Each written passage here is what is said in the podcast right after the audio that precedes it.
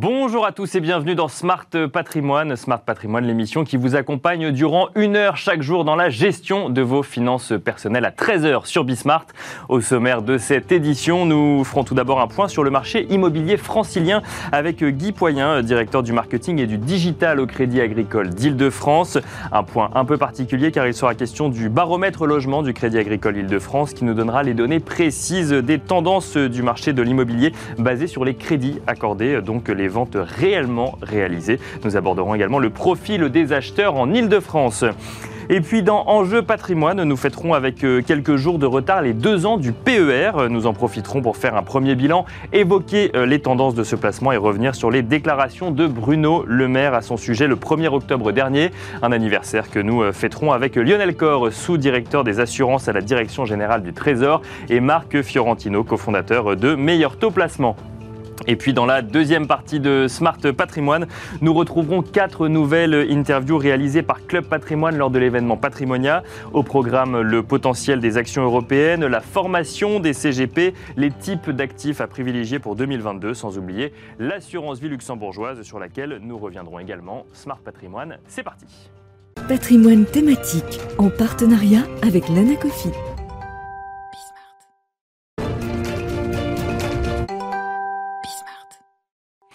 Et on commence donc avec patrimoine thématique, un patrimoine thématique, vous le savez, consacré tous les lundis à la thématique immobilière. Nous allons nous poser aujourd'hui la question euh, des tendances du marché francilien, mais avec le point de vue non pas d'un professionnel de l'immobilier, mais d'un banquier. Euh, pas de place ici pour la prospective ou l'intuition, mais des faits, uniquement des faits. Qu'est-ce qui ressort de l'analyse des dossiers euh, de crédit effectivement accordés sur le premier semestre de l'année?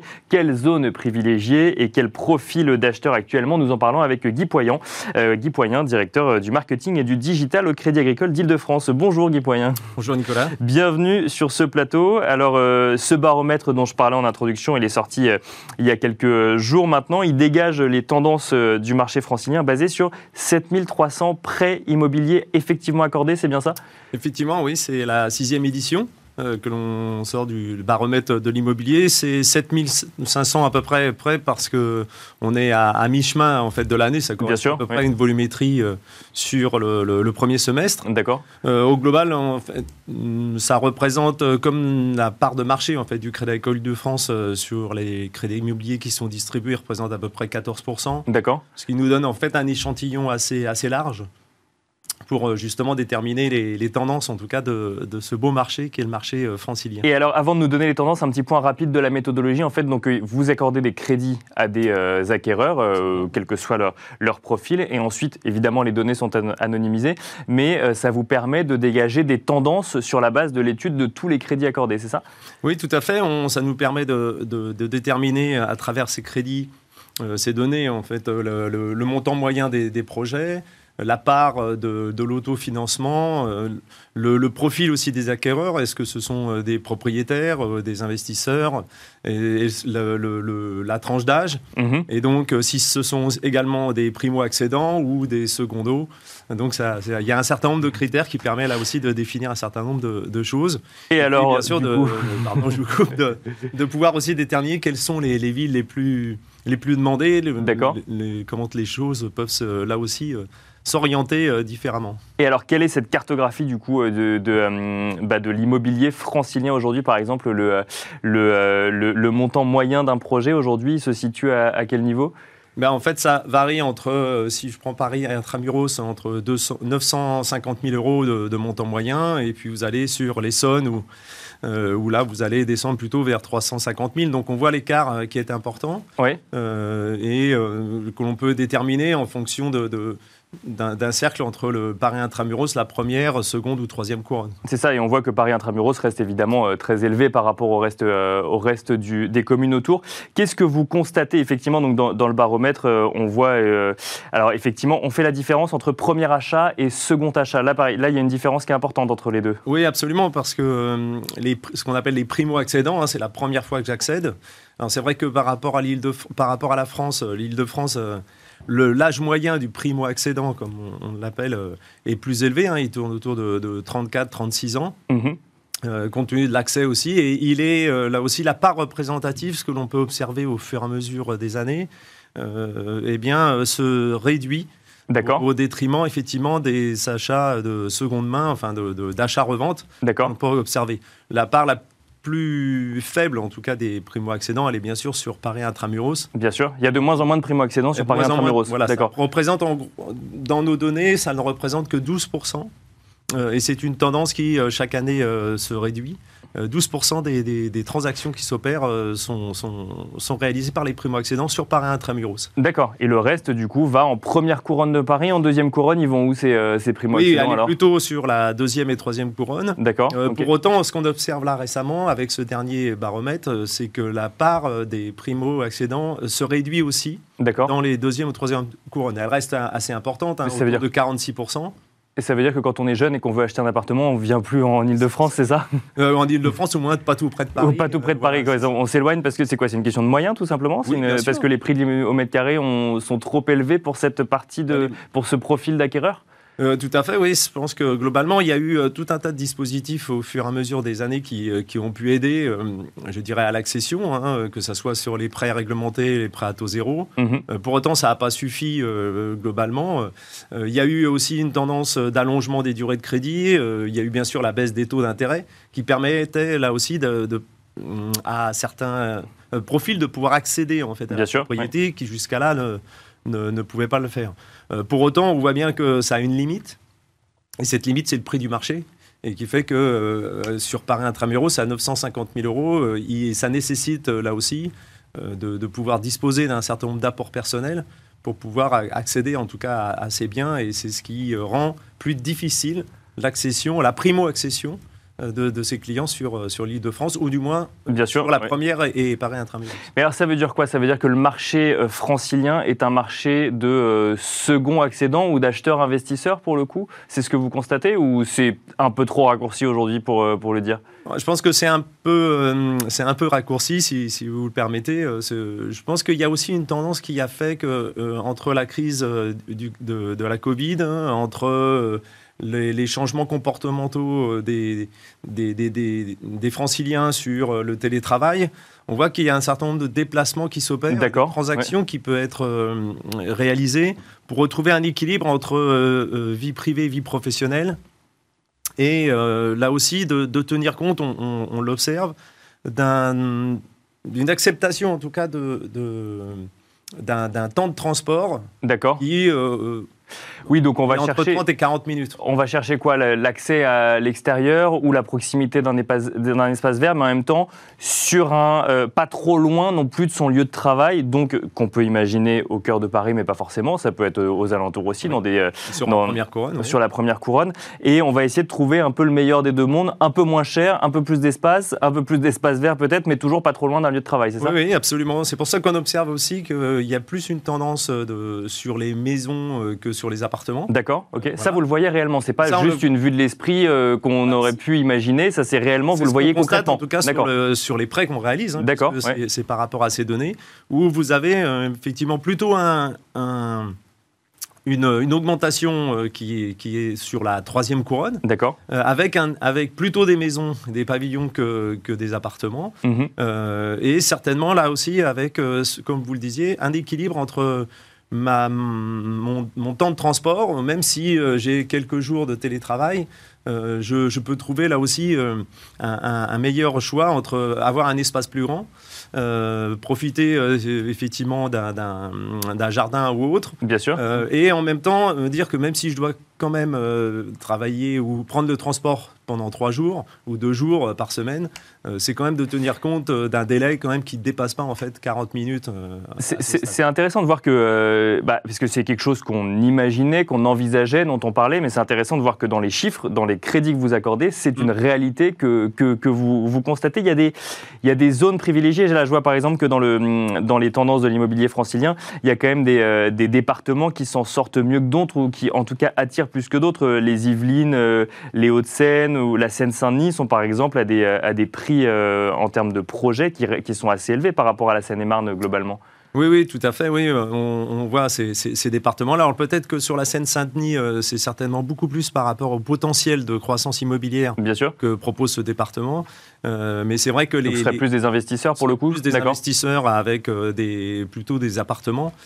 sur, sur les Hauts-de-Seine, sur les Yvelines ou les Saônes, oui, ça reste euh, les, les, départements qui sont les plus demandés, mhm. avec là plutôt une part, là, comme je le disais tout à l'heure, de, de pavillons, de recherche de cet équilibre.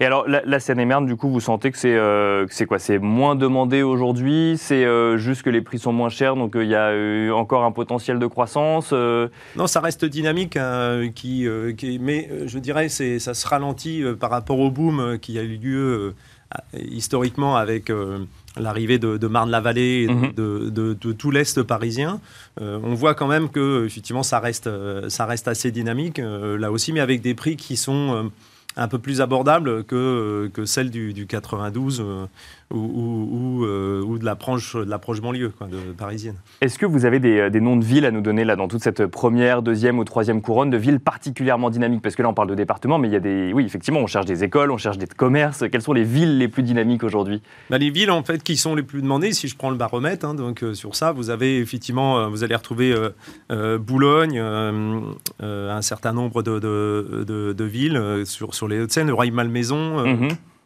euh, Colombes, Boulogne, euh, Versailles, Agnières. Et puis il y a une, ville aussi un peu qui, qui, sort du lot, alors qu'elle ne fait pas partie du département, qui est le Val-de-Marne sur le 94, hein, qui, mhm. qui est Saint-Maur qui reste euh, là aussi une ville qui est, très demandée. D'accord, donc des villes qui restent proches de Paris, mine de rien, où là la demande est toujours forte. C'est pas forcément des primo-accédants, mais c'est plutôt un profil d'acheteurs qui est sur un deuxième ou un troisième achat pour le oui, coup. Oui, c'est ça, tout à fait. Et qui, euh, et qui, se, qui se positionne rapidement là, euh, en, dehors de baromètre, vous constatez aussi que l'apport est quelque chose qui, qui rentre en ligne de compte aussi de plus en plus, où je vois par exemple que là, les tendances de l'immobilier francilien, premier achat 362 500 euros, ça c'est le montant moyen du projet que le montant moyen du prêt est de 281 000 euros. Là, c'est quelque chose qui est intégré aussi, euh, qu'il faut arriver avec un apport euh, pour, euh, pour réaliser un, un, achat en Ile-de-France alors, en tout cas, c'était déjà vrai hier et au fur et à mesure que, que les prix augmentaient. C'est encore plus vrai aujourd'hui avec donc les, les, critères qui sont imposés par le Haut Conseil de, de, stabilité, financière, bien sûr. et qui amènent aussi à, à, à demander de façon explicite hein, aux établissements de crédit de limiter le, taux de, charge, hein, le taux d'endettement mhm. euh, des acquéreurs sur les résidences principales à, 35%. Et donc, de fait, euh, et en plus de limiter là aussi la durée des crédits euh, pour qu'ils ne dépassent pas 25 ans. Bien sûr. Quand vous faites la combinaison entre des prix qui peuvent être stables ou assez élevés ou qui augmentent avec une durée qui se limite à 25 ans et un taux de charge de 35. Bien sûr, il reste euh, l'apport pour ceux qui ont la possibilité d'en avoir un pour euh, augmenter euh, cette capacité d'achat. Merci beaucoup Guy Poyen, directeur du marketing et du digital au Crédit Agricole d'Île-de-France, d'être venu nous présenter bah, cette sixième édition du, du, baromètre logement que vous éditez. Merci à vous également de nous avoir suivis et on se retrouve tout de suite dans Enjeu patrimoine.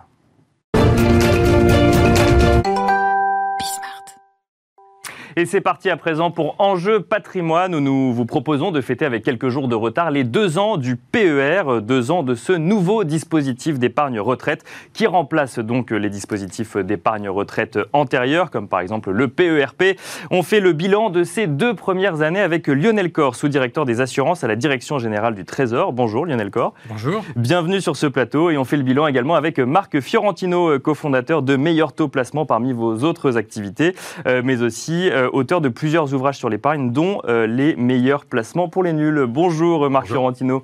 Bienvenue à tous les deux donc euh, sur ce euh, plateau. le PER qui a été conçu pour être aussi simple d'utilisation qu'une assurance vie. Je, je, donne un petit peu ce teaser. Lionel Corr, si on revient deux ans en arrière, quelle était la volonté du PER dont on parle aujourd'hui?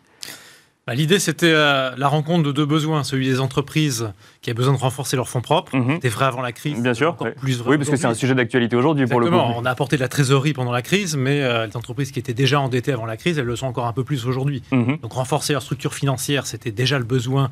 C'était le cœur de la loi Pacte. Mhm. Et puis, le besoin des épargnants.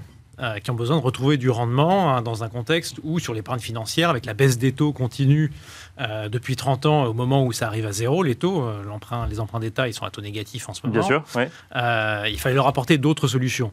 Et ça, la seule solution, c'est de leur apporter des produits d'épargne long. D'accord. L'épargne longue, ça existait, c'est l'épargne retraite, mais ça marchait pas ça marchait pas bien. Vous avez cité l'assurance vie, 1800 euh, milliards. On était euh, tout mouillé, tout produit d'épargne de, retraite confondu à 200, 230 milliards. Et alors, c'était quoi le constat? Euh, Ça marchait pas? Pourquoi? Et pourquoi, du coup, on est allé sur le PER Ça marchait pas. c'est vraiment la question qu'on s'est posée. Et pour ça, on a travaillé avec les professionnels, on a travaillé avec les épargnants, parce qu'on mhm. on va pas le rendre obligatoire.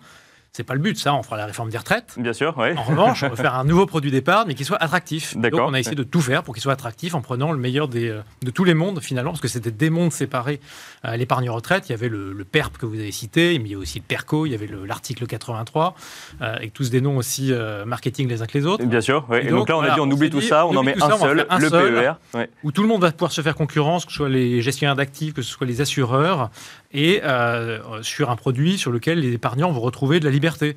C'était l'un des problèmes de ces anciens produits, notamment les PERP, où euh, on était bloqué jusqu'à la retraite, et puis après la retraite, on n'avait pas le choix, c'était la rente. Mhm. Pour Oui, alors que là, en fait, on a ouvert un petit peu les possibilités. On peut récupérer du capital, on peut récupérer de la rente, et on a même, comme euh, dans d'autres dispositifs, la possibilité de débloquer en anticipé sous, selon certaines conditions. Exactement, c'est-à-dire qu'on a gardé euh, toutes les conditions d'accident de, la vie qui permettent de, de reprendre son épargne en cours de la Constitution, mhm. et puis on a généralisé ce qui n'existait que dans l'un des produits, qui était le PERCO, le produit collectif d'entreprise. Le, cas de sortie pour acheter la résidence principale. Bien sûr, oui. Euh, ce qui est important, notamment quand on cotise dans un produit euh, à 25 ou 30 ans, euh, ce cas-là, il est quand même assez utile. Et puis surtout, au moment de la retraite, maintenant, tous les PER peuvent sortir, certes en rente, mais c'est au choix. Maintenant, ça peut être aussi en capital. Alors, ça fait deux ans que ça existe. 3 millions de contrats ouverts attendus pour 2022. On les a dépassés aujourd'hui. On est à 3,8 millions. On peut même viser 4 millions de contrats ouverts en 2022. C'est un bilan qui est très positif. Ça veut dire que du coup, le, le, la recette a porté ses fruits. C'est ce que c'est le bilan que vous en tirez aujourd'hui? Bah, manifestement, on s'est pas trop trompé. D'accord, ouais, c'est euh, ça. Euh, se rapprocher de l'assurance vie, ça marche en fait finalement. Alors se rapprocher, en tout cas faire un produit qui est effectivement. Alors il y a un peu de tuyauterie derrière. Hein. Pour les professionnels, le produit il est pas si simple. Mais en revanche, l'idée c'était qu'il soit simple pour euh, pour les épargnants. Effectivement, on est aujourd'hui à 3,8 millions de Français couverts. Alors c'est pas forcément en contrat parce qu'il y a du collectif dedans, mais c'est 3,8 millions de Français couverts. Bah oui, on a souvent on se met des objectifs ambitieux et on fait ce qu'on peut pour essayer d'expliquer qu'on les a quand même atteints. Bon bah là, on les a quand même déjà dépassés avec plus d'un an et demi d'avance puisque c'était des chiffres on n'a pas encore les chiffres de l'anniversaire par construction parce qu'on les avait quelques mois de retard. Bien sûr. Donc là, c'est les chiffres de mi-année 2021. On est à 3 millions 8, 3, 3, millions 8 de Français couverts, donc on aura plus de 4 millions avant la fin de l'année. Et euh, ça fait 45 milliards d'encours. Bon, et avec quelques bémols quand même sur les frais, on en parlera euh, après. Juste avant, euh, Marc euh, Fiorentino, je rappelle que vous êtes cofondateur de Meilleur Taux Placement et spécialiste quand même dans un certain nombre de placements financiers. vous, le PER, bah, vous le suivez depuis, depuis sa création. quel est l'avis du professionnel et du spécialiste des placements sur ce, sur ce nouveau dispositif? Bah, C'est devenu un produit incontournable. Hein. Donc, c'est passé d'un produit incompréhensible, très disséminé, avec euh, effectivement des noms marketing et puis la sortie en rente qui était vraiment un handicap à un produit qui est devenu aujourd'hui incontournable. On peut dire qu'aujourd'hui, et c'est pas simplement quand on est senior ou quand on pense à la retraite, c'est-à-dire qu'à partir de 30 ou 35 ans, nous, euh, notre discours chez Meilleur Taux Placement, c'est que chacun doit avoir un père.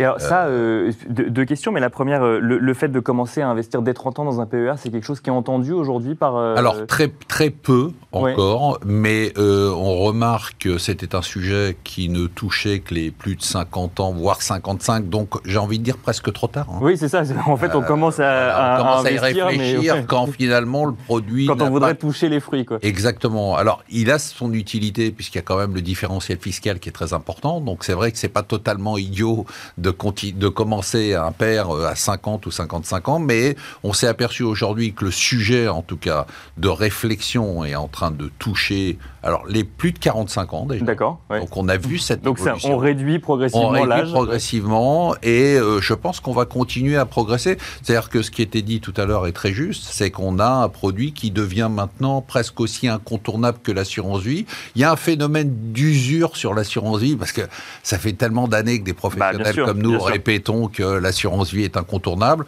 Bon, il fallait un nouveau produit. Ce produit existe. Il a énormément d'avantages. Il a euh, l'avantage fiscal qui est quand même un avantage très important. Et du coup, on sent un attrait euh, qui est très fort. Et puis il y a euh, tout ce qu'on disait tout à l'heure, c'est-à-dire que effectivement la perception euh, qu'aujourd'hui il faut la retraite par répartition, elle a quand même un peu de plomb dans l'aile et qu'il va falloir réfléchir à la retraite. Il faut commencer à la préparer soi-même. Exactement. Donc la retraite par capitalisation, c'est la résidence principale de fait c'est l'assurance vie et maintenant ça devient le PER. Alors vous avez parlé de la fiscalité, on y reviendra. Juste avant, vous avez tous les deux mentionné cette idée de sortie ou en capital mmh. ou en rente. C'était un vrai blocage, ça, le fait que ce soit qu'une rente, euh, Lionel Corps, parce que finalement on pourrait se dire on prépare sa retraite.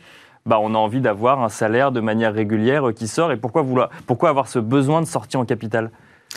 Ça, pour le coup, euh, encore une fois, ce produit, on l'a pas fait tout seul dans notre coin, on l'a fait avec les épargnants, avec les professionnels, et c'était à peu près unanime sur le terrain. C'était euh, la sortie en rente, c'est un blocage pour nous pour euh, vendre le produit. Donc oui, la rente, c'est utile parce que, justement, c'est pour compléter sa retraite, c'est c'est quelque chose qui est, qui est extrêmement efficace.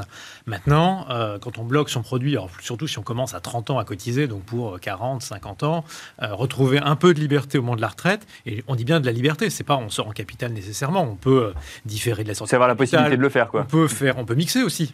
Et donc finalement, on peut, euh, et, les professionnels peuvent d'ailleurs, et ils le font aujourd'hui, développer des offres sur lesquelles on a différents choix possibles. Ça crée aussi euh, quelque chose qui est, qui est, qui est nouveau, et qui est nouveau même aussi par rapport à l'assurance vie, qui est une nécessité d'accompagnement par le professionnel pour justement mhm. faire ses choix en amont, au moment de la retraite, et ça c'est utile. Parce qu'aujourd'hui, c'est fini les produits couteaux suisses qui euh, prétendent, euh, et, Marc Fiorentino parlait de l'usure de l'assurance vie. L'usure de l'assurance vie, c'est aussi euh, l'usure des taux. Et finalement, le produit, aujourd'hui, il reste liquide, il reste sécurisé, mais en revanche, pour le rendement, il faut commencer à faire autre Ah bah oui, oui, bien sûr. Bah, ça, c'est après, on, même quand on va regarder dans les différentes poches, que ce soit d'assurance vie ou de PER, là, on se rend compte que quand on veut du rendement, généralement, il y a de moins en moins de liquidité, encore que parfois les, les, les, émetteurs de produits sont assez ingénieux. Juste avant, Marc Fiorentino. Euh, même question sur le capital. Parce que, alors, effectivement, moi, j'ai l'âge de celui qui hmm. pourrait commencer à investir dans un PER, mais, qui, devrait, mais qui ne le fait pas encore. Euh, le capital, c'était si bloquant que ça, de, de, des produits sur lesquels on ne pouvait pas sortir en capital? Oui, c'est amusant parce qu'on dit que les Français sont un peuple de rentiers, mais en fait, ils n'aiment pas la rente. D'accord. C'est-à-dire qu'ils ont le sentiment que finalement, ils peuvent se débrouiller tout seuls, ce qui n'est pas le cas, hein, d'ailleurs. Euh, souvent, pas le cas, et qu'ils préfèrent avoir le capital. Et c'était vraiment un sujet de blocage total. Hein. D'accord. il faut se rendre compte que c'était pas simplement simplement un, un aménagement qui a permis d'avoir une amélioration avec une possibilité supplémentaire, je pense que ça a été un élément de déblocage du produit. C'est-à-dire qu'une des raisons pour laquelle le produit ne marchait pas avant, c'est que la sortie était en rente. Et une des raisons pour lesquelles aujourd'hui le produit est ce qu'on pourrait dire en anglais un no-brainer, c'est-à-dire que les gens ne se posent pas de questions quand on leur dit, ils ne posent plus la question de la sortie. À partir du moment où il y a la sortie en capital, ils D'accord, parce qu'il y a toutes les possibilités finalement. On n'a pas ce travail d'explication à faire en disant oui, mais c'est de la rente, mais c'est pas grave parce que la rente c'est quand même pas mal. Non, là, on n'a pas de sujet, puisqu'ils ont l'habitude d'avoir des produits comme l'assurance vie, où ils mettent leur argent, ils récupèrent du capital. Là, ils mettent leur argent, ils récupèrent du capital. Les Français aujourd'hui sont dans la culture de j'investis, je récupère mon capital. Bon, alors ça, c'est les, tous les points positifs. Maintenant, il y a quand même deux euh, points soulevés euh, sur ce PER. Le premier, c'est la fiscalité, parce que fiscalité très attrayante à l'entrée, mais fiscalité à la sortie. Et on entend souvent que bah, finalement, on nous reprend à la sortie ce qu'on nous avait laissé à l'entrée. Euh, Marc Turotino, je crois que vous avez une vision assez oui, arrêtée sur le sujet. Oui, c'est faux, puisque par principe, hein, au moment, normalement, au moment où on commence à rentrer dans un PER, c'est un moment où on est dans une fiscalité qui est plutôt extrêmement élevée, ou élevée. Et a priori, hein, sauf vraiment des cas euh, extrêmement rares, hein, euh, au moment où on va toucher son capital, on va être dans un contexte de revenus qui ont, par définition, baissé. Et comme mhm. les revenus ont baissé, la fiscalité est moins ah importante. Et donc, on est dans un différentiel. En fait, on joue le différentiel de fiscalité. C'est ça On le fait passer dans une autre poche. Et en même temps, comme on a des revenus qui ont baissé d'à côté, on n'est plus, on plus la même imposition. Parce que par définition, vous allez être retraité. Donc, vos revenus ont diminué, a priori. Hein, c'est souvent le cas. C'est le cas dans 85% des cas. Ou 90%. Enfin, il y a très peu de cas qui sont très rares. Ce qu'il faut pas dire. Ça arrive de gagner plus d'argent à la retraite. c'est un peu rare. Ce qu'il faut dire quand même, c'est qu'il faut pas, il faut pas dire que c'est un produit dans lequel on n'a pas de fiscalité donc on a une réduction de la fiscalité à l'entrée. Ça, c'est faux. Mhm. Il faut parler différentiel de fiscalité. C'est-à-dire que c'est pas une réduction de la fiscalité, c'est une réduction du différentiel de fiscalité. Et globalement, ça marche parce que dans voilà, plus de 90% des cas, on a ce différentiel qui est favorable. Et alors, Lionel Corr, la question maintenant des, frais. Hein, euh, frais, question qui a été soulevée euh, par Bruno euh, le, même, le, maire lui-même, s'appuyant sur un rapport du CCSF. Alors, ce qui est mis en avant, si je résume, c'est que, bah, du coup, le PER, il n'est pas proposé par l'État directement, mais par des sociétés émettrices, par des assureurs. Et il y a un certain nombre de frais facturés quand on veut investir dans un PER, que ce soit des frais de gestion, quelle que soit la typologie, ensuite que ce soit des fonds en euros ou des unités de compte, des frais d'arbitrage, des frais de société de gestion, des frais d'arrérage de rente que j'ai découvert en préparant cette émission, qui sont les frais de sortie du coup euh, de, de, rente. On a l'impression qu'il y en a à tous les étages. Et ce que dit Bruno Le Maire, c'est euh, sa volonté de réduire ses frais, c'est de faire en sorte de, en gros, de faire sortir les meilleurs du marché, de les mettre en avant. Et ça, ça passe par plus de transparence. C'est ça l'idée, du coup, pour la suite du PER, c'est de réduire les frais, mais pas en allant réglementer, mais simplement en allant dire, regardez, on va sélectionner les meilleurs. Et puis, bah, du coup, ceux qui mettent le plus de frais possible euh, seront automatiquement euh, moins suivis par les épargnants. Oui, ça, on essaye de ne plus fixer les prix ou distribuer nous-mêmes les produits. D'accord. exemple, non, aujourd'hui, et, et, tout le pari qu'on a fait dans, dans le PER, c'est euh, la concurrence et la transparence. Euh, c'est-à-dire que les professionnels nous donnent les meilleurs produits. C'est dire pour ça que euh, on a, on, a, on, a, on, a, supprimé cette frontière qui existait entre les produits gestion d'actifs d'un côté et les produits assurance de l'autre. Mhm. Maintenant, tout le, monde se, tout le monde se fait concurrence. Il y a un seul frais qu'on a réglementé, c'est celui des transferts. Parce que si euh, on empêche de transférer en mettant des frais exagérés, évidemment, là, on, empêche un petit peu ces possibilités de faire jouer la concurrence. Donc celui-là, c'est 1% pendant 5 ans et ensuite, il n'y a plus de frais. D'accord. mais ensuite, l'idée, c'est que bah, justement, les consommateurs puissent choisir et aller là où euh, le produit est le plus performant et avec le moins de frais. Et on a fait un certain nombre de choses dans la loi Pacte en matière de transparence. Maintenant, euh, et d'ailleurs ça va au-delà du PER, mais aussi pour toute l'assurance vie. Donc alors une transparence complète en amont de la signature et pendant toute la vie du contrat. Mais euh, ce qu'on a observé, euh, c'est que... Euh, c'est concrètement, il en manque encore un petit peu. Bah, c'est surtout qu'aujourd'hui, on a un problème de... la transparence, elle est là, mais on a un problème de, transparence peut-être en amont encore de la souscription. Mhm. C'est bien qu'on ait tous les frais au moment où on signe, mais c'est encore mieux si on peut comparer avant d'avoir signé. Bien sûr. Et puis, il y a aussi la question de la comparabilité de tout ça. Euh, oui, c'est-à-dire qu'il faut pouvoir comparer des choses comparables. Et nous dit qu'il faut avoir un indicateur commun, et aujourd'hui, il n'y a pas d'indicateur commun sur le marché. Je ne sais pas s'il nous faut un indicateur commun, mais en tout cas, il nous faut effectivement l'information en amont. Mhm. Euh, et puis, il faut vraisemblablement qu'il y ait un petit peu de, standardisation, au moins dans la présentation de ces différents frais, pour qu'on puisse les comparer. Donc, c'est ça, en fait, qu'on a constaté. C'est-à-dire que la concurrence, globalement, elle est là. Il y a une grande offre, mais les frais, ils sont complexes, pas toujours, bien sûr, en amont. Et donc, finalement, pour comparer, euh, on n'y est pas forcément. Donc, c'est ça qu'a annoncé Bruno Le Maire au moment de l'anniversaire du pacte. C'est-à-dire qu'on va travailler. C'est d'ailleurs les conclusions du comité consultatif de la place qui réunit euh, pour moitié des consommateurs et pour moitié les professionnels, d'aller euh, vers et on va faire par un accord de place, puisque les professionnels et les épargnants ont de toute façon tous intérêt à ce que le produit se développe, et d'aller au bout de la démarche, donc en rendant les frais euh, les plus comparables possibles, en les affichant sur Internet pour tout le monde en amont, avant qu'on soit devant le professionnel en train de signer, pour pouvoir les comparer. Marc Fiorentino, il nous reste euh, quelques secondes du coup sur cette question des, frais euh, en tant que professionnel. C'est la même question que sur l'assurance vie, hein, en fait. C'est toujours la même chose, c'est-à-dire la comparabilité, elle existe. Et puis aujourd'hui, il y a deux mondes qui s'affrontent, hein, il faut le dire. Il y a le monde de l'Internet sur lequel euh, il n'y a pas de frais d'entrée, il n'y a pas de frais d'arbitrage, il n'y a pas de frais sur versement. Et puis il y a le monde offline qui a des frais qui sont toujours très chargés. Mais et ce qui est très étonnant. C'est structurel ou C'est structurel. Et alors ce qui est très étonnant, c'est comme dans la assurance vie, on commence la, majorité de la collecte va là, malgré la transparence, va là où les frais sont plus importants. Donc il faut dire aux parce gens que ça rassure, c'est ça? Non, parce qu'il y a une question d'habitude et que l'internet est en train de prendre un peu le pas. Euh, mais il faut dire aux gens qui nous écoutent qu'il y a un moyen d'avoir des produits sans frais, c'est d'aller sur internet. Merci beaucoup, euh, Marc Fiorentino, Fiorentino pardon, cofondateur de Meilleur Taux Placement euh, et auteur de plusieurs ouvrages, dont on l'a affiché tout à l'heure les meilleurs placements pour les nuls. Et merci Lionel Corr, euh, sous-directeur des assurances à la Direction Générale du Trésor, d'avoir décrypté pour nous euh, ce PER pour ces deux ans. Merci à vous et on se retrouve tout de suite dans la deuxième partie de Smart Patrimoine.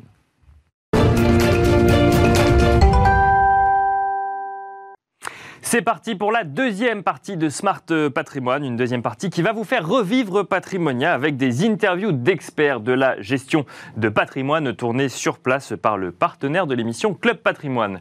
Au sommaire de cette édition, euh, nous euh, commencerons tout d'abord avec une interview d'Olivier Cassé, gérant ISR Action Europe chez Sycomore AM au sein de General Investment. Euh, Olivier Cassé qui se posera la question de la silver economy adaptée aux actions européennes au micro de Linda Labidi, journaliste chez Club Patrimoine.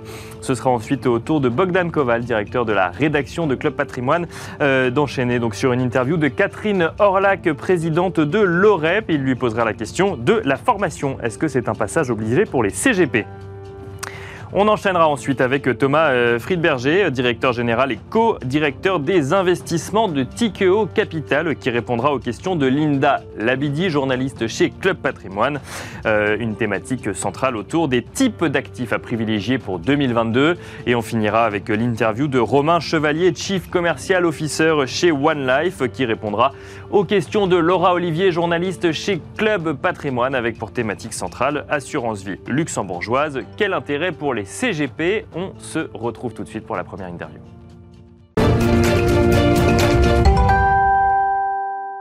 On commence donc avec l'interview d'Olivier Cassé, gérant ISR Action Europe chez Sycomore AM au sein de General Investment.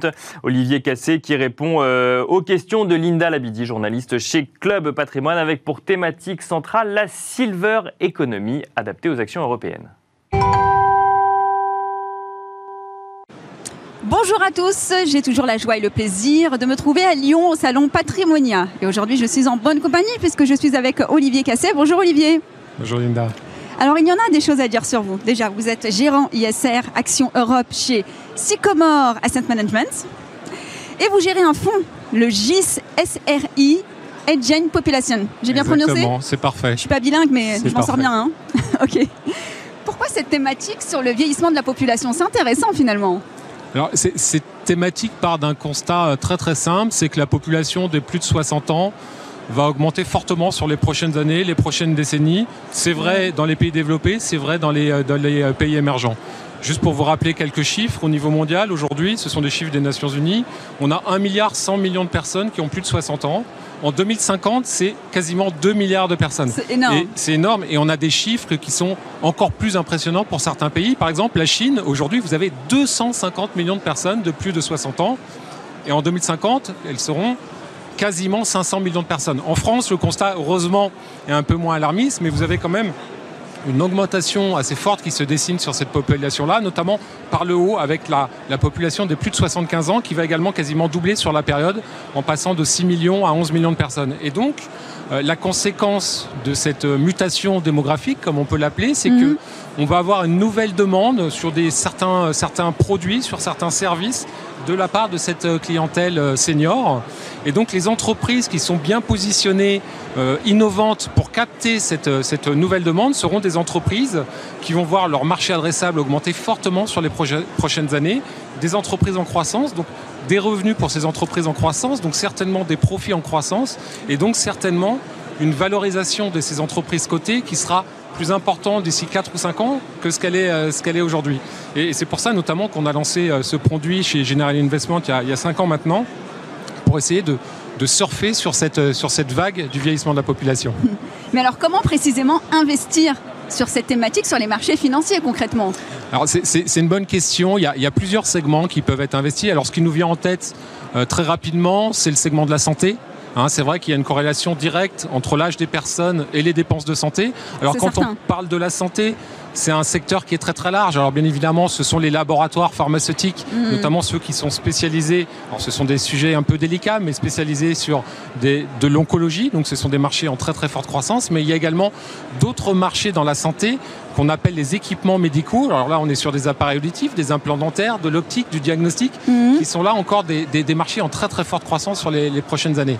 Ça, c'est un segment qu'on a tous bien en tête, mais il y a d'autres segments qui peuvent être investis. Alors notamment quand on regarde le quotidien des, des seniors, donc toutes les entreprises qui vont avoir des solutions pour rendre la vie au quotidien plus douce, plus confortable pour les seniors. Donc on parle des, des équipements de la maison, de la domotique, ou même des nouveaux secteurs, des nouveaux segments qui peuvent être investis aujourd'hui. Si on prend l'exemple de la crise sanitaire du, Covid, on a eu des changements de comportement de consommation, par exemple le paiement sans contact, le paiement par carte. Mm. Vous avez en Allemagne, un pays en effet en Europe qui est, qui est assez, assez âgé, avant la crise, vous aviez 75% des dépenses faites dans les commerces et chez les, dans les petites boutiques qui étaient payées en espèces.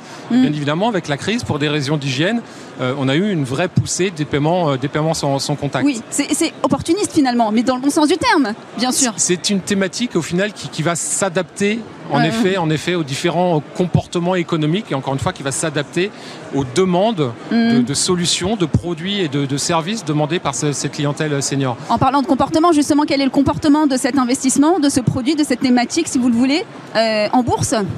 Alors, ça a plutôt bien fonctionné pour une raison assez simple, c'est à travers les, concepts et les segments que je viens de citer à l'instant, mm. on est vraiment sur euh, de l'investissement dans des sociétés qui sont en très forte croissance. Mm. Hein, quand je parlais tout à l'heure des implants dentaires, vous avez un des leaders mondiaux qui est suisse, qui est une société qui s'appelle Stroman. Stroman, en l'espace de 5 ans, son chiffre d'affaires a été multiplié par 2,5, sa profitabilité a augmenté et vous avez sur les 5 dernières années une hausse du titre qui doit être entre plus 400 et plus 500%. Donc ça illustre bien ce, concept de croissance à travers la thématique du, vieillissement de la population. Et donc, vous avez eu des entreprises qui ont vu leur valorisation fortement augmenter sur les, sur les dernières années. Après, une des questions qu'on a souvent, c'est ces valeurs de croissance peuvent être parfois sensibles au niveau des taux d'intérêt, notamment au niveau des taux d'intérêt long terme.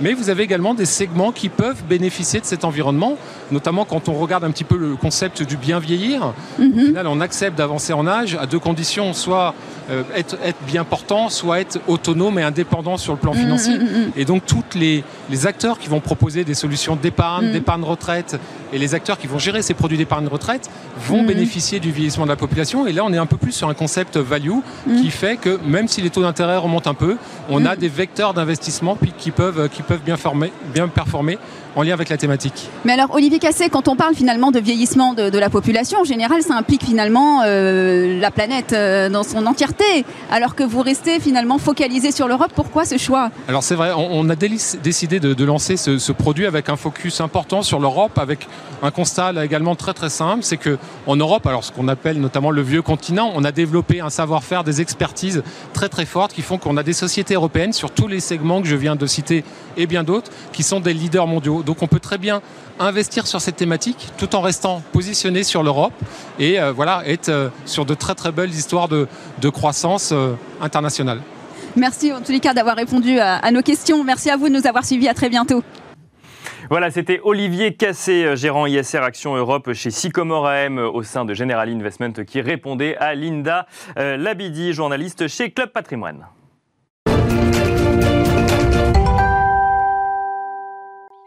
La formation est-elle un passage obligé pour les CGP C'est la question euh, posée par Bogdan Koval, euh, directeur de la rédaction de Club Patrimoine, à Catherine Orlac, présidente de OREP. Bonjour et merci de nous retrouver pour parler de formation avec une très bonne spécialiste de la question puisqu'il s'agit de Catherine Orlac, la présidente de l'OREP. Catherine, bonjour. Bonjour Bogdan. Vous allez bien? Ça va ah, Ça me fait vraiment très très plaisir de vous retrouver euh, en plateau ici euh, à Lyon. Alors, j'aimerais savoir parce partagé, Bogdan. Merci beaucoup de m'accueillir. L'OREP, c'est 25 ans, 25 ans d'histoire. En 25 ans, combien avez-vous formé euh, d'étudiants? Alors en 25 ans, nous avons formé à peu près 9000 professionnels de la gestion de patrimoine, tout horizon confondu ce qui est euh, une vraie fierté, ouais. Et chaque année, vous en formez combien alors? Alors euh, là, euh, depuis à peu près trois ans, on est sur un rythme de 550 professionnels chaque année sur ah les six certificats qu'on développe. Ouais. Et quel est le profil aujourd'hui des étudiants?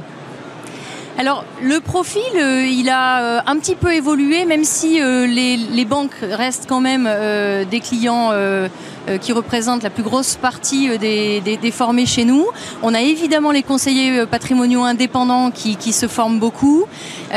on a un vrai, une vraie accélération au niveau des professions du droit et du chiffre, hein, avocats, mhm. notaires, experts comptables, qui ont vraiment compris là depuis quelques années que c'était un secteur dont il fallait s'emparer et que c'était un secteur à vraie valeur ajoutée. Et quelle est la moyenne d'âge d'un étudiant euh, de l'OREP Alors, franchement, il n'y en a pas. Ça, ah va de, ça va de 22, je crois, pour le plus jeune, à 72 euh, pour le plus âgé. Oui, oui, c'est, oui, oui, il n'y a, vraiment pas d'âge. Ah, c'est énorme, énorme. Et quelles sont les formations aujourd'hui les plus demandées? Alors, les formations les plus demandées, je dirais que c'est les formations, euh, au fond, qui sont les plus classiques. Hein. C'est-à-dire que on a notre certificat euh, expert en conseil patrimonial, qui est le certificat sur lequel on forme le plus, 350 personnes chaque année. Pourquoi? Parce que déjà, c'est un titre RNCP niveau 7. Ça veut simplement dire qu'il est reconnu par l'État et qui permet à tous ceux qui viennent, bah, ensuite de s'installer et de pouvoir avoir eh toutes les cartes nécessaires, CIF, DDA, etc. la compétence juridique appropriée également pour pouvoir exercer. Euh, on a également euh, une très forte demande sur une spécialisation qui est l'ingénierie patrimoniale du chef d'entreprise, parce que là, on a un vrai vecteur de, croissance, hein, effectivement, et en général, ceux qui font expert en conseil patrimonial, dans les deux ans qui viennent, transforment l'essai en, en nous rejoignant sur le diplôme chef d'entreprise. Mmh. Donc c'est ces deux formations-là qui aujourd'hui entraînent un petit peu le mouvement oui, oui, oui, tout à fait. C'est vrai que alors ça, ça a toujours été le cas. Je suis d'ailleurs toujours étonnée. Euh, comme l'était euh, avant moi Jean Lanier, on se disait toujours sur le diplôme expert en conseil patrimoine, on a fini par former beaucoup, beaucoup de monde. Et en réalité, on, voit que ce sont les diplômes sur lesquels on est encore en croissance en réalité. Mmh. On a de plus en plus de demandes. C'est tant mieux, parce que nous, ce qu'on analyse, c'est que du coup, il y a une vraie prise de conscience collective de la nécessité d'être bon technicien. Mmh. Euh, et ça, c'est euh, pour nous quelque chose d'extrêmement positif. Hein, voilà, donc on, on, le lit de manière positive. Et quelles sont les formations les plus atypiques chez vous? Alors, il y en a euh, des formations atypiques. Le principe à l'OREP, c'est qu'au-delà des deux formations on va dire plus standards hein, que, dont je viens de vous parler.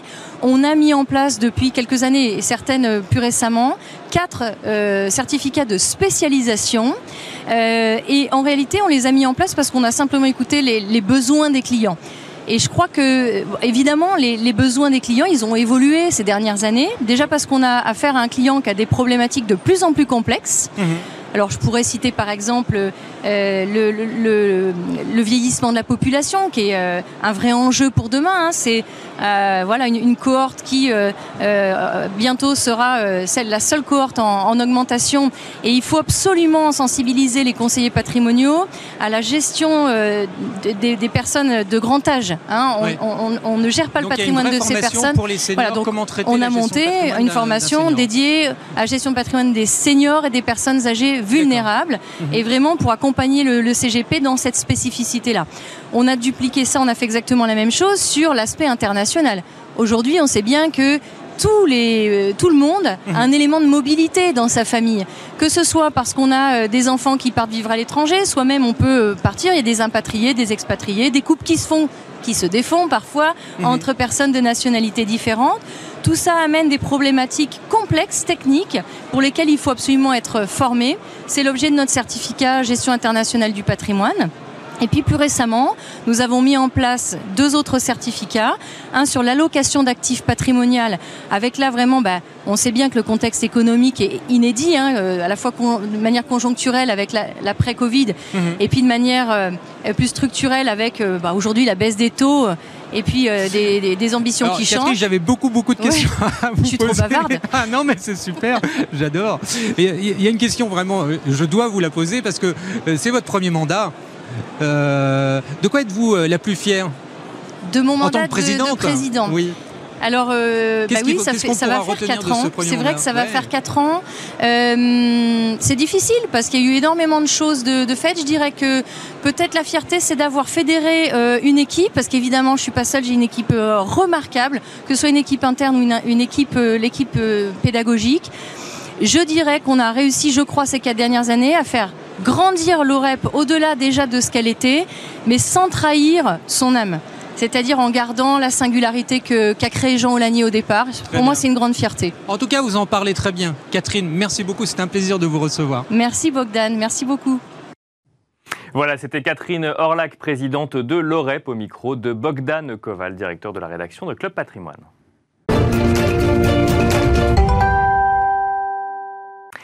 Quel type d'actifs privilégiés pour 2022 C'est une question qui est posée à Thomas Friedberger, directeur général et co-directeur des investissements chez Tikeo Capital.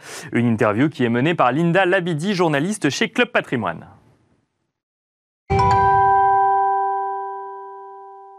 Bonjour à tous, merci d'être avec nous. On est ravis d'être au Salon Patrimonia à Lyon. Et aujourd'hui, je suis avec Tikeo Capital euh, et qui fait partie euh, des leaders européens en gestion alternative. Ils sont notamment vrais aussi en matière de dette privée, mais pas que, pas que. C'est pas vous qui allez me contredire, Thomas Fitberger. Bonjour. Bonjour. Vous êtes directeur général donc de Tikeo Capital. Dans quel secteur, pour commencer, vous voyez encore de la valeur aujourd'hui? C'est une bonne question parce que c'est vrai que les marchés sont, sont, très chers, que ce soit dans le côté ou dans le non-côté, dans la dette ou dans les actions, mais euh, il y a quand même quelques secteurs qui attirent notre attention et sur lesquels on déploie beaucoup de ressources. Le premier qui est relativement évident, c'est la transition énergétique. C'est probablement euh, euh, avec le, le virage, euh, le virage vert pris par la Chine, par les États-Unis mhm. après, après l'Europe c'est probablement sur la, la, prochaine décennie, sur les, même sur les deux ou trois prochaines décennies, la, la, plus grosse opportunité d'investissement euh, de, peut-être de l'histoire des marchés financiers. Donc on est très excité par ça. En plus, c'est c'est plutôt une bonne, c'est plutôt une bonne oui. nouvelle que ce soit une belle opportunité d'investissement. Et il y a beaucoup beaucoup de choses à faire dans ce domaine-là. Ensuite, on est euh, sur le secteur des biens de consommation. Euh, on est euh, également assez, on passe beaucoup de temps là-dessus parce que ce sont en général des sociétés de grande qualité. Qu'est-ce que vous appelez biens de consommation Eh bien, c'est soit de le, des sociétés qui vendent des, des produits d'entretien ou des produits de beauté ou des, des produits agroalimentaires. Ok. Et euh, ces secteurs-là sont pas très à la mode. C'est plutôt la tech ou la, la santé qui sont à, à, la mode. Et il se trouve qu'il y a beaucoup de sociétés de qualité. Ce qu'on appelle une société de qualité, c'est euh, une société qui, euh, qui a des gros retours sur capitaux investis, euh, des équipes de management euh, très performantes, avec une croissance très régulière. Mmh. Et c'est dans ce secteur-là, il y en a beaucoup. Et il se trouve que c'est un secteur qui est exposé à la croissance des classes moyennes dans les pays émergents, qui est un thème euh, très fiable puisque ça dépend de la, de la démographie qui est, euh, est, une science euh, très fiable. Donc ça aussi c'est un secteur qui nous intéresse.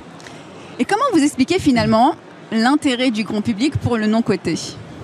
Je crois que en fait c'est euh, au-delà de d'une diversification assez évidente de, de, de, de portefeuille que, ce, que ça apporte.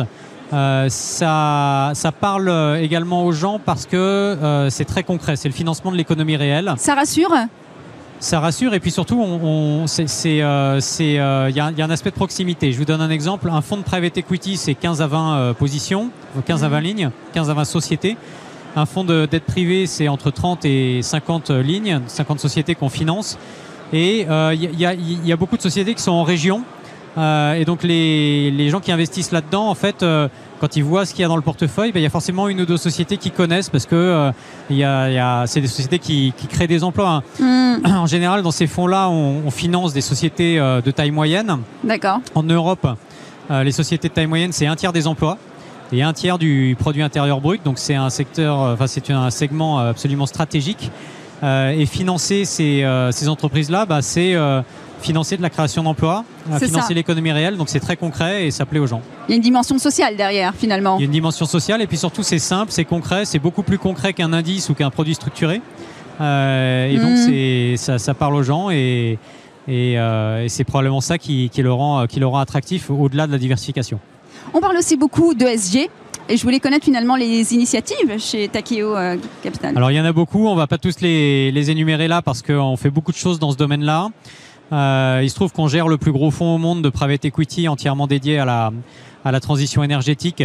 Euh, c'est un fonds qui fait un milliard d'euros. On a on a annoncé récemment qu'on lançait une initiative similaire aux États-Unis, qui est un, pays qui est un petit peu en retard sur l'Amérique du Nord est un peu en retard sur l'Europe dans ce domaine-là. C'est un des rares domaines où l'Amérique du Nord est un peu en retard sur le sur l'Europe, mais on pense qu'il y a une vague de, de, verte de d'investissement massif dans la transition énergétique euh, à venir euh, en Amérique du Nord et également en Asie.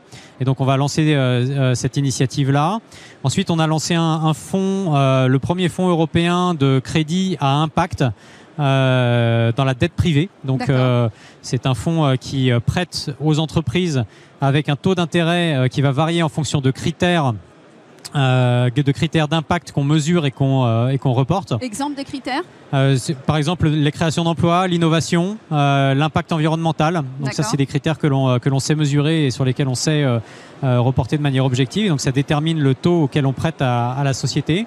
Et puis également un, un fonds de high yield, donc d'obligations haut rendement avec un, un objectif d'impact également. Mmh. Donc ça aussi c'est assez innovant. Il y en a très peu. Il y en a beaucoup dans le dans l'univers investment grade mais dans le, dans le haut rendement, il n'y en a pas beaucoup. Euh, et donc, on, on, espère être pionnier également euh, dans ce domaine-là avec un fonds qui est déjà lancé. Allez, le mot de la fin en 20 secondes chrono. Bah, le mot de la fin en 20 secondes, c'est euh, la, gestion d'actifs. Il faut absolument euh, que ça serve à orienter l'épargne sur le long terme, parce qu'on a besoin de trouver des modèles de croissance beaucoup plus durables euh, et beaucoup plus résilients. et c'est ce qu'on s'attache à faire chez Tikeo. C'est un pari gagné? Pardon? C'est déjà un pari gagné chez vous ou pas? C'est en train de se passer au niveau mondial, et nous, on veut être un acteur majeur de ça. Merci beaucoup en tous les cas d'avoir répondu à, nos questions. À très bientôt.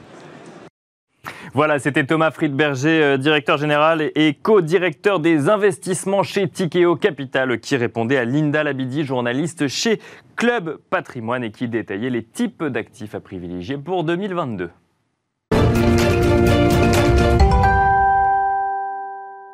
Assurance vie luxembourgeoise, quel intérêt pour les CGP C'est la question qui est posée par Laura Olivier, journaliste chez Club Patrimoine, à Romain Chevalier, euh, Chief Commercial Officer chez One Life. On regarde tout de suite.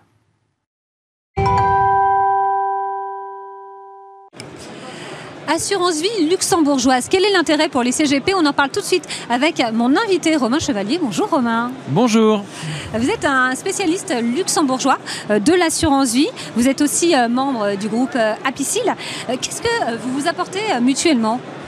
Alors One Life et le groupe Apicil, bah, c'est une histoire maintenant qui dure depuis trois ans. Ça fait bientôt trois ans que le groupe Apicil a, fait l'acquisition de One Life à Luxembourg.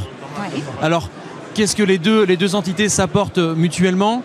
Euh, dans, un premier sens, disons, euh, pour le groupe Apicil, cette opération, c'est une porte d'accès, c'est une porte d'entrée euh, à l'assurance vie dans différents marchés européens. le groupe couvrait essentiellement, uniquement d'ailleurs, le marché domestique français. One Life permet au groupe Apicil de diversifier son activité, de l'élargir aussi en faisant sens avec les entités qui sont déjà préexistantes dans le groupe Apicil et d'accéder au marché belge, au marché du Sud, au marché du Nord, avec une offre qui est complémentaire.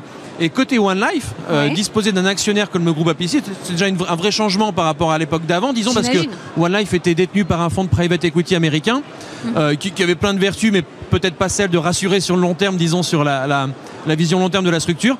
Vision long terme, c'est ce qu'apporte le groupe Apicil. Intrinsèquement, le groupe Apicil est une entité bah, qui voit loin, euh, qui voit long en termes de, duration d'investissement et qui apporte cette sérénité, cette solidité, cette signature aussi et je dirais cet état d'esprit de, construction positive euh, qui est maintenant à l'œuvre chez One Life. Donc un, bel alliage. Et dans les choses positives, euh, il y a autre chose, c'est la collecte, puisqu'elle a quoi, plus que doublé ou en tout cas doublé? Comment vous l'expliquez? Alors, effectivement, la collecte de One Life, historiquement, cette compagnie délivrait en moyenne 500 millions d'euros de collecte par an en new business, majoritairement issus du marché belge, des CGP belges et quelques dossiers institutionnels qui étaient réalisés ailleurs. On a transformé le modèle. Euh, sans renier notre présence en Belgique, qu'on a au contraire renforcée, mais en développant d'autres marchés. Quel autre marché Alors, les marchés du Nord, euh, Danemark en priorité, Suède maintenant, euh, bientôt la Finlande, où on a une offre dédiée à cette clientèle scandinave qui est très friande, on va dire, de solutions d'investissement euh, assurance vie non cotée, et, l'offre luxembourgeoise répond à leurs besoins. Le marché ibérique aussi. Euh, il y a de grosses transitions fiscales et patrimoniales qui sont en cours en, Espagne. Et, on cherche à, tirer notre épingle du jeu sur ce marché-là et on est en train d'y arriver. La France, bien sûr, la France où le potentiel est énorme, avec une offre qui fait sens, donc passer de 500 millions d'euros par an en rythme de croisière à, une compagnie qui, doit pouvoir délivrer, si tout se passe bien, et c'est ce qu'on fait tous les jours, à peu près un milliard d'euros euh, à l'issue de cette année 2021. Vous allez ouvrir de nouveaux bureaux? Ça c'est prévu ou pas? Non, pas, pas, on va pas ouvrir de nouveaux bureaux. On a aujourd'hui euh, cinq zones commerciales le nord, les pays scandinaves, le sud, la péninsule ibérique, la Belgique, la France. On a aussi un petit, un petit réseau dédié aux expatriés britanniques.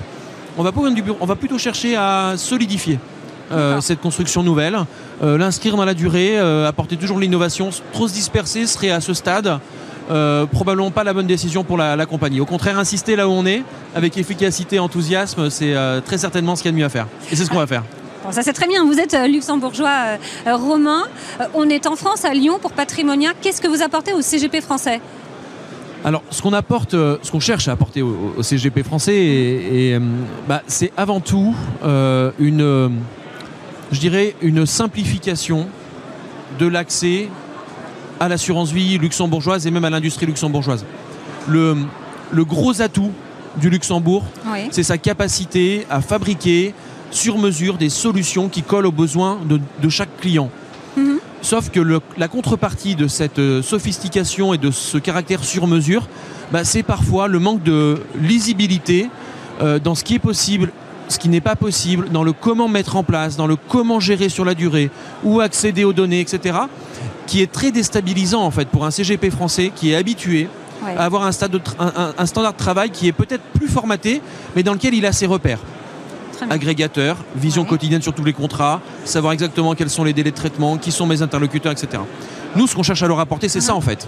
On cherche à leur apporter ce qui fait le cœur de l'offre luxembourgeoise, l'accès à des faces, l'accès à des fonds internes dédiés, l'accès à du crédit adossé à des placements assurance vie, à du non-coté, à, plein de solutions qui sont magiques à Luxembourg, mhm. avec un niveau d'accessibilité, de compréhension et de simplicité euh, qu'on veut adapter au marché français. Et c'est ça notre challenge. D'accord, mais ça, euh, Romain, d'autres assureurs luxembourgeois le font. Qu'est-ce que vous apportez euh, réellement de plus au CGP français? Alors un exemple, un exemple concret. chez nous, on appelle ça la transparisation ou le, délivrer le détail en quotidien du contenu des faces et des fonds internes dédiés, c'était le minimum. voilà, donc on l'a mis en place. C'est-à-dire qu'un CGP qui va faire un face ou un feed avec OneLife aura accès sur son site et via ses agrégateurs en quotidien au détail de toutes les positions. Il n'aura pas une seule ligne mise à jour tous les mois, comme c'était un peu la norme à Luxembourg. Il aura accès au contenu de chacun de ses contrats de façon complètement détaillée et en quotidien.